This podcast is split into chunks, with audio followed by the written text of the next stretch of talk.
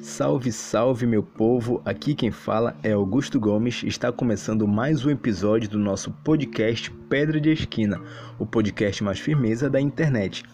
E antes de qualquer coisa, eu preciso informar que a gente tem um perfil no Instagram, é o arroba Pedra Podcast. E lá você vai encontrar um resumo de todos os episódios anteriores explicando tudo, tudo direito, assim, cada post tem os detalhes do episódio e também na bio você vai encontrar o link de acesso para as plataformas que a gente está subindo os áudios. A gente está em várias plataformas como o Spotify, Google Podcasts, o Anchor. Então lá você tem o link de acesso para os episódios e também tem as informações sobre esses outros episódios.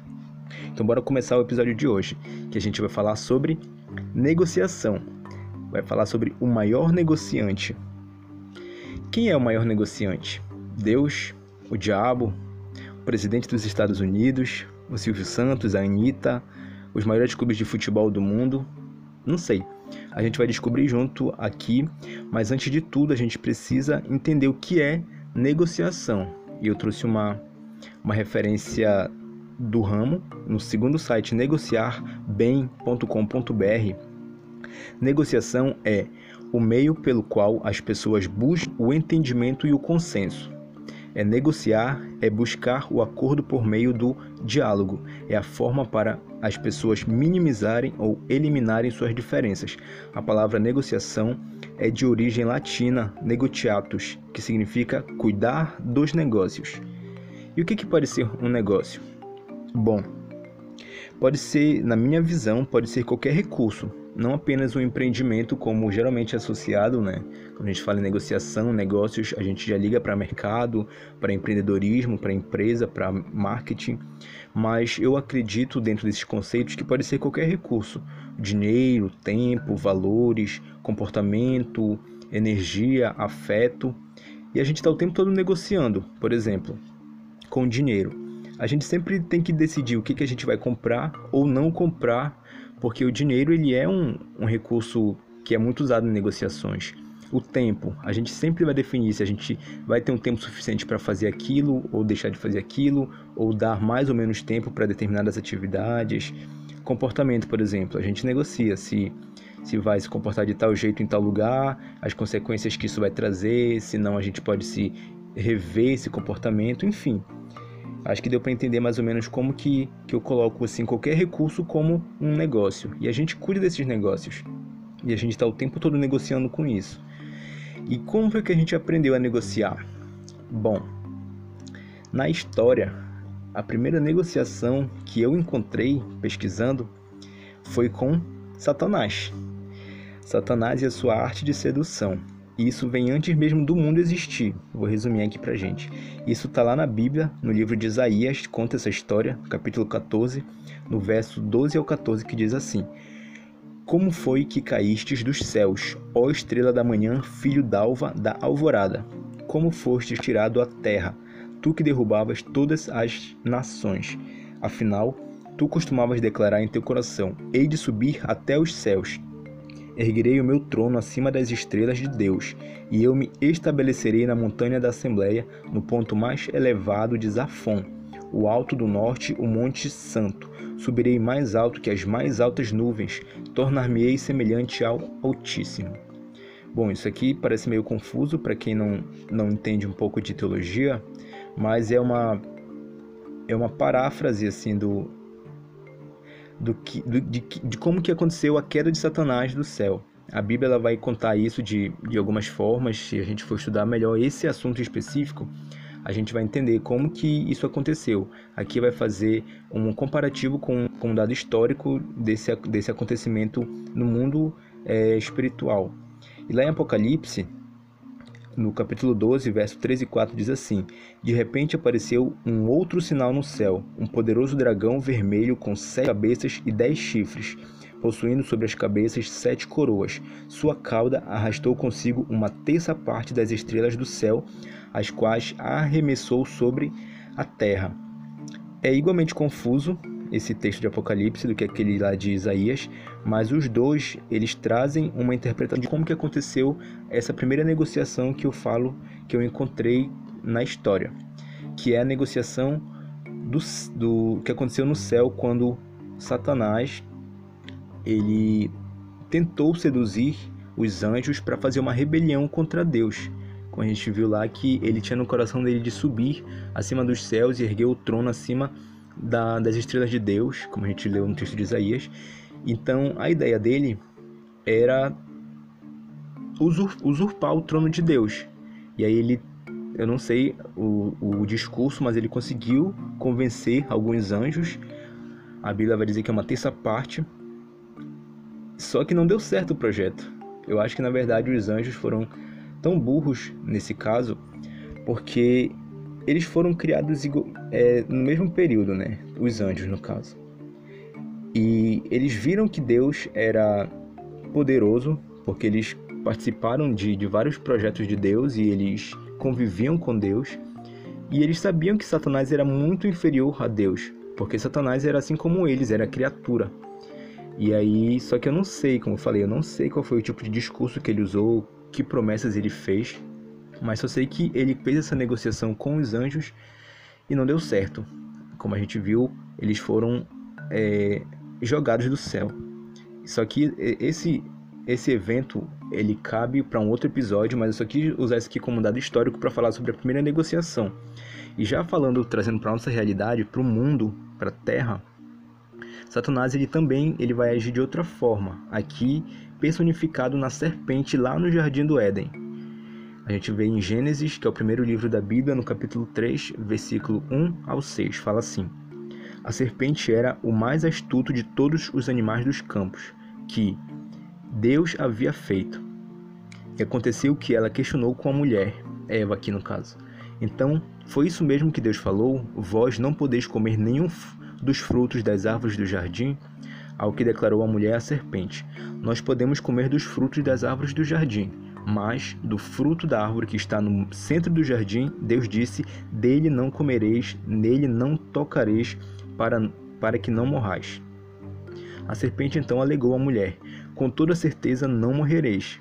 Ora, Deus sabe que, no dia em que dele comerdes, vossos olhos se abrirão e vós, como Deus, sereis conhecedores do bem e do mal.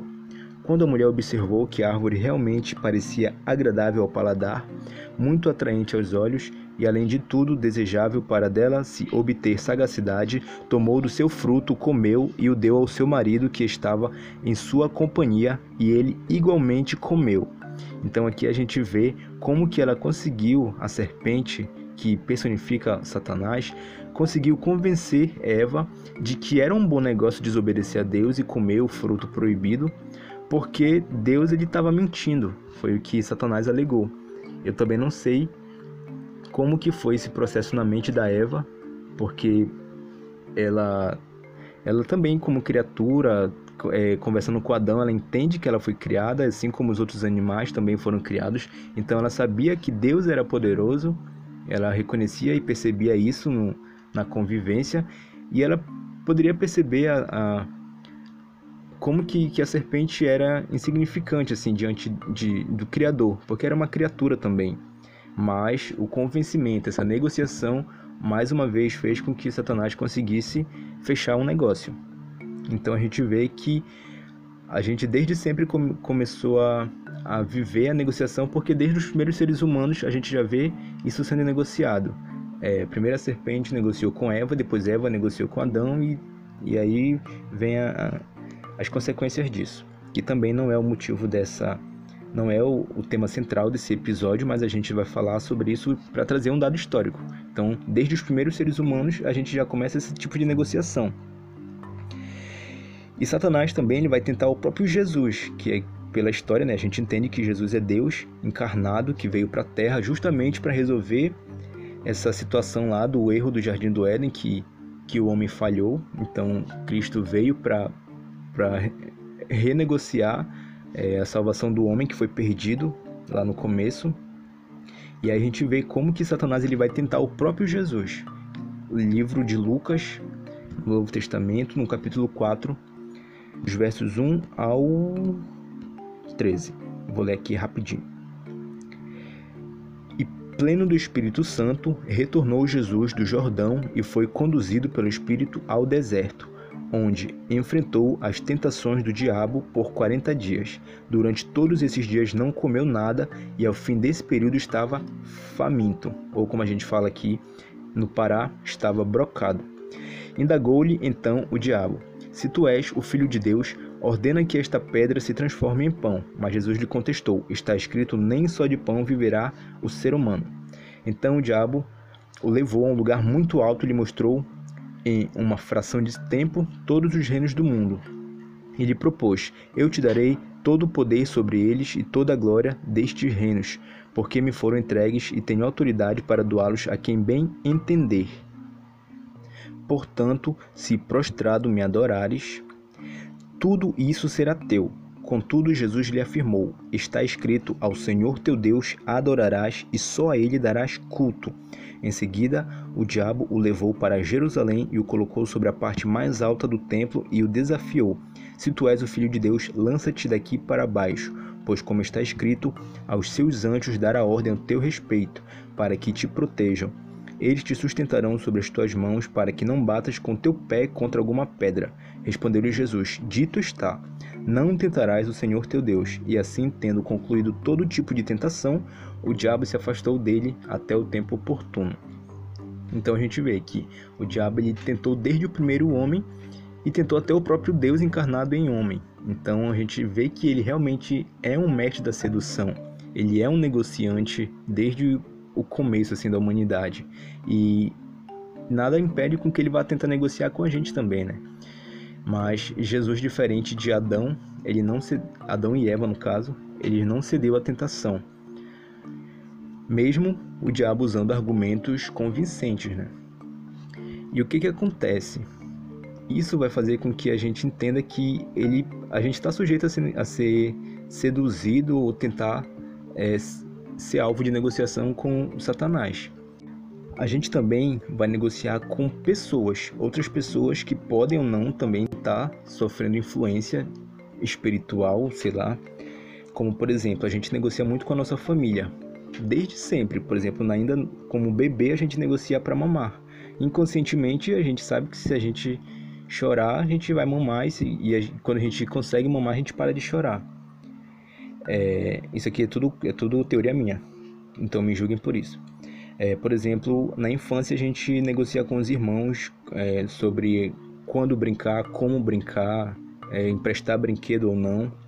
E, por exemplo, com os amigos, a gente vai negociar ir para o rolê, marcar horário, marcar é, circunstâncias, marcar é, como vai fazer, como vai ir, quem vai poder ir, quem não vai poder ir. A gente negocia com o banco para quitar dívida, para fazer empréstimo, negocia com, com os contatinhos para ter um relacionamento ou não. A gente está o tempo todo negociando com outras pessoas também. A gente também vai encontrar na Bíblia um exemplo de, de alguém que teve que negociar com outra pessoa que é José. Na verdade, tem vários, tem vários exemplos. Eu trouxe esse porque eu acho bem interessante, eu gosto da história desse cara. Eu acho bem interessante trazer aqui. Está lá também no livro de Gênesis, já no capítulo 39, verso 10 diz assim: Porém, todos os dias ela insistia que ele se deitasse com ela, mas José recusava e fazia o possível para se manter longe da presença dela. Ela quem? ela, a mulher de Potifar. Eu vou, vou fazer aqui um apanhado para quem não entende essa história. José, ele foi vendido como escravo para um, para um, um, cara chamado Potifar. E ele ficava na, trabalhando na casa desse escravo. Ele era tipo o, o mordomo da casa dele.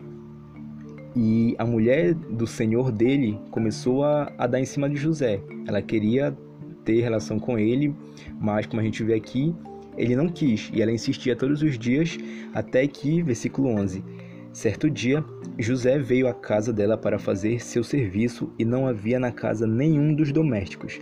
A mulher o agarrou pelo manto e voltou a apelar: Vem deita-te comigo.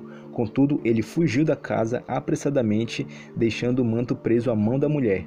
Assim que se deu conta de que, na fuga agonizante de José, ela havia segurado seu manto consigo, a mulher de Potifar chamou seus criados e lhe alegou: Vede, meu marido nos trouxe um hebreu para nos insultar. Ele invadiu minha casa e tentou abusar de mim, mas eu gritei. Quando me ouviu gritar por socorro, largou esse manto ao meu lado e fugiu daqui. Ela conservou o manto consigo até que o senhor de José chegasse à casa. Versículo 20. O senhor de José mandou apanhá-lo e jogá-lo na prisão onde estavam os prisioneiros do rei. Assim ele ficou na prisão. Então a gente vê como que não ceder a negociação também pode ser ruim, né? No caso de José, a negociação era uma mulher casada queria se deitar com ele que era solteiro. E ele não quis. Então a mulher usou de artimanhas aqui pelo, pelo contexto que era favorável para ela e ela criou uma situação difamatória e mentirosa para conseguir com que ela saísse de, de, de vítima caso ele tentasse alguma coisa, né? Já que ele era um homem íntegro, vai que ele revela pro, pro chefe dele e ela já, já se adiantou e já pegou a, o discurso de vítima para ela. E ele foi preso, mas também vai desenrolar a história, a gente vê como que isso vai como que o mundo vai girar aqui na, na vida deles. Então é uma negociação que a gente encontra entre as pessoas. Talvez ela, ela esteja ela ela tivesse sob influência do Satanás, não sei, talvez não, porque muitas das vezes a gente também coloca muita é, culpa em Satanás que talvez nem seja só dele, porque o ser humano também, desde que o pecado entrou no mundo lá com Adão, a gente percebe que o ser humano ele vai passar a ter essa capacidade de negociação por interesses próprios também. Muitas das vezes isso vai isso vai levar o homem a fazer coisas que às vezes até o mesmo próprio homem duvida que é capaz. E isso faz também com que a gente entenda que a negociação, além de negociar com outras pessoas e negociar com Satanás, a gente também negocia com a gente mesmo. Por exemplo, a gente negocia ainda na infância se vale a pena obedecer às regras é, ou enfrentar a possibilidade de ser castigado, ser repreendido pelo, pelos pais, pelos responsáveis. A gente negocia se o emprego ou um curso na faculdade são realmente necessários, ou se é ideal para gente, se vale a pena permanecer naquele curso, naquele emprego. A gente está negociando com a gente mesmo. Se aquela roupa tá boa para aquele dia ou não, se eu realmente devo ir para aquele, aquele rolê ou não. Então a gente está negociando com a gente mesmo. E tem uma negociação que eu acho que ela é muito famosa. Eu queria trazer aqui que, por mais que as pessoas achem que tenha sido só uma negociação financeira, mas eu, eu vejo que foi uma nego negociação com ele mesmo também, que é o caso de Judas, Judas e a traição, está lá em Mateus 26. A partir do primeiro versículo diz assim: Tendo Jesus concluído esses ensinamentos, declarou aos seus discípulos: Como sabeis, daqui a dois dias a Páscoa será celebrada, e o Filho do Homem será entregue para ser crucificado. Enquanto isso, os chefes dos sacerdotes e os anciãos do povo se reuniram no palácio do sumo sacerdote, cujo nome era Caifás, e fizeram acordo para prender Jesus por meio de traição e matá-lo. Verso 14. E aconteceu que um dos doze, chamado Judas Iscariotes, foi ao encontro dos chefes dos sacerdotes e lhe propôs: O que me dareis caso eu vou-lo entregue? E lhe pagaram o preço trinta moedas de prata e desse momento em diante procuravam procurava Judas uma ocasião apropriada para entregar Jesus. A gente vê como que esse salto na história, desde aquela reunião de Jesus com os discípulos até a reunião de Judas com os chefes dos sacerdotes, ele precisou negociar com ele mesmo, porque Judas ele sabia que Jesus ele ia ser preso, ele ia ser morto, ia ressuscitar, porque era a promessa que aconteceria com o Messias na história de na história do povo, né? De e também por conta de como que ele conviveu com Jesus e Jesus ele afirmava isso e as coisas iam se encaminhando já para chegar esse dia. E como Jesus já tinha anunciado, eu não sei exatamente quais eram as intenções de Judas, se ele tinha alguma outra intenção além de tirar proveito daquilo, se ele realmente achava que Jesus poderia reverter a história e ainda acabaria como herói, ele acabaria com 30 moedas de prata de lucro, já que seria inevitável a morte de Jesus, não sei. E a gente vê que ele precisou fazer essa negociação e foi lá fechar um negócio com terceiros, né, que no caso foi os sacerdotes. E o que, que acontece no final? A gente percebe que Judas ele vai ter é, um, um remorso, ele vai sentir um remorso por conta disso, que vai fazer com que até o dinheiro que ele negociou, que talvez fosse lucrativo para ele, que ele considerou ser algo ser um bom negócio, até aquilo perdeu o valor, porque quando ele percebe o que, que ele fez, a traição contra Jesus, até o dinheiro ele, ele joga fora, assim, porque realmente ele percebe que não foi um bom negócio que ele fechou. E isso, primeiro ele fez com ele mesmo, depois para fazer com os sumos sacerdotes. Então a gente está negociando o tempo todo. E a gente negocia com, com várias coisas. Somos nós mesmos que negociamos. E muitas das vezes, como eu falei, a gente coloca a culpa em, em, em outras coisas, como principalmente no Satanás, porque a gente tenta se eximir da responsabilidade que a gente tem de negociar. Por exemplo, Adão. Adão estava negociando ser grande, no caso Adão e Eva, né? É mais Eva do que Adão porque a serpente dialogava mais com Eva. Eles estavam negociando ser grandes porque a proposta da serpente era que eles seriam semelhantes a Deus, que eles não iam morrer, que Deus estava mentindo. E aquilo foi tentador. Aquilo tentou a, a carne, o ego de Eva e Adão. No caso de Jesus, era a glória do mundo. é, Satanás ele ofereceu a glória do mundo caso Jesus se prostrasse a ele, mas Jesus mesmo não não quis ceder. É, além, além dessa glória que poderia ser tentadora para Jesus, que, que não foi aqui, é, teve também a questão do ego, né? De tenta é, pula daqui que tu vai tu vai mostrar que os anjos vão vir te servir para mostrar tipo assim que realmente ele tinha poder ele tinha autoridade. Transforma essa essa pedra em pão para mostrar que tu tem poder. Então mas Jesus não, não, tinha essa vaidade de precisar ele não precisava provar nada para ninguém muito menos para Satanás. Então ele não não se deu essa tentação. Por exemplo José. A tentação era ter prazer porque a gente percebe que que ele era tentado pela mulher porque é, na história fala que ele tentava é, não ficar perto dela. Então, mas a tentação estava lá o tempo todo, ela insistindo dia após dia, querendo deitar com ele. E para ele, o ter prazer poderia ser tentador, mas ele não cedeu. É, e Judas era ter bens, no caso aqui as moedas de prata. E também, no final das contas, não deu certo, mas ele acabou cedendo e negociou por esse, por esse bem. E aí eu pergunto, a gente tem tantas coisas, né? Será que vale a pena negociar por tudo, todas essas ofertas que nos aparecem, tanto vindos de negociações com Satanás, com outras pessoas, com a gente mesmo? Será que vale a pena? Porque a gente negocia por coisas grandes, por exemplo, a glória do mundo, ser semelhante a Deus, ou por coisas pequenas, tipo é, 30 moedas de prata, uma aventura sexual qualquer.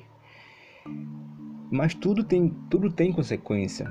Adão e Eva, por exemplo, teve uh, o castigo para Eva, dores de parto, para Adão ter que trabalhar e, e, e, sobreviver do suor do rosto dele, a consciência de pecado que antes eles não tinham, eles tinham a inocência, então eles passam a ter essa consciência de pecado, de saber que eles estão nus, se envergonhar disso, de saber que foram que foram desobedientes e se envergonhar e se esconder e com isso também a morte, né? A morte ela é uma consequência desse pecado porque a gente vê que como que isso isso traz consequências assim graves. No caso de Judas, o remorso mortal que fez com que ele tentasse tirar a própria vida. Eu não vou afirmar que ele se suicidou, porque a Bíblia fala que ele tentou se enforcar, mas a corda arrebentou e ele caiu é, com o estômago numa pedra e foi partido ao meio assim.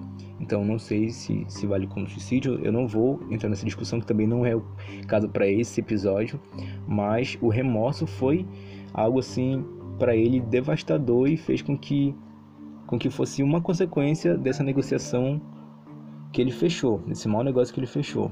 Para José, a consequência dele dele não ter cedido foi ter sido preso injustamente, mas depois ele, ele vai conseguir o governo de de prisioneiro ele vai passar a ser governador e com isso ele vai ter a oportunidade de salvar a família dele diante, diante de uma crise nacional que ia acontecer na história da na história dele também que tem na Bíblia tudo relatado essa, essas situações para Jesus é, ele não conseguiu a glória do mundo, ele não conseguiu matar a fome naquele momento, transformando pedra em pão, ele não conseguiu provar para Satanás que ele tinha poder, é, tentando contra a própria vida dele.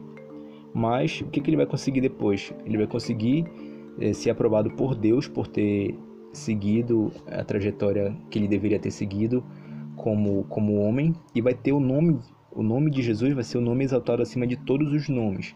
Então a gente vê que, que mesmo quando a gente não fecha uma negociação de algo que parece ser vantajoso para a gente, pode ter é, benefícios, principalmente no mundo espiritual, porque na nossa vida prática, às vezes a gente tem que negociar e, e muitas das vezes parece que a gente está tendo prejuízo. Por exemplo, eu precisei, no ano passado, eu precisei largar o meu emprego, eu trabalhava como atendente na panificadora da minha, dos meus tios e eu, eu trabalhava de manhã e estudava à tarde. Só que eu estudava à tarde um curso técnico e eu passei no vestibular para fazer a graduação no período matutino. Eu não queria largar o técnico porque eu já estava mais da metade do, da graduação, né? Aí eu falei, eu vou encarar os dois cursos, mas para isso ia precisar sair do, sair do emprego. Então precisei negociar comigo mesmo e com isso eu larguei o emprego. Foi um perrengue assim, valendo, né? Ter que ter que abrir mão do, do meu da minha única fonte de renda, mas valeu a pena hoje, porque eu consegui formar nos dois cursos e hoje eu estou trabalhando em outra área. Tipo, eu não precisei voltar para aquele emprego, eu não precisei é, fazer coisas assim que eu não deveria, mas e, no final das contas deu certo porque o meu objetivo era aquele. Eu negociei, mas precisei abrir mão, né? E a gente negocia o tempo todo. Tem coisas que realmente parecem que que a gente olha a curto prazo, parece que vale a pena. Mas se a gente for olhar na frente, talvez não valha tanta pena assim. E no mundo espiritual, Deus ele é ele é poderoso para fazer na nossa vida muito além do que a gente imagina. Então, muitas das vezes a gente acha que largar Deus, como a gente vê o caso dessas pessoas aí, né? É que no caso de Adão, que ignorar Deus, as instruções dele, no caso de Judas, é, ignorar a, a amizade de Jesus, a gente acha que essas coisas valem a pena, mas a gente percebe que não vale. A gente percebe que vale a pena dar ouvido para a voz de Deus, para a orientação dele, porque, por exemplo, no caso de, de Jesus, depois que Satanás saiu, parou de tentar e atentar ele, a gente, a gente vê o relato de que os anjos vieram servir Jesus no deserto. A gente vê, por exemplo, no caso de José, que depois que ele resiste à tentação da mulher de Potifar. Ele é preso justamente, mas depois ele vai virar governador, ele vai ser a salvação para toda a família dele.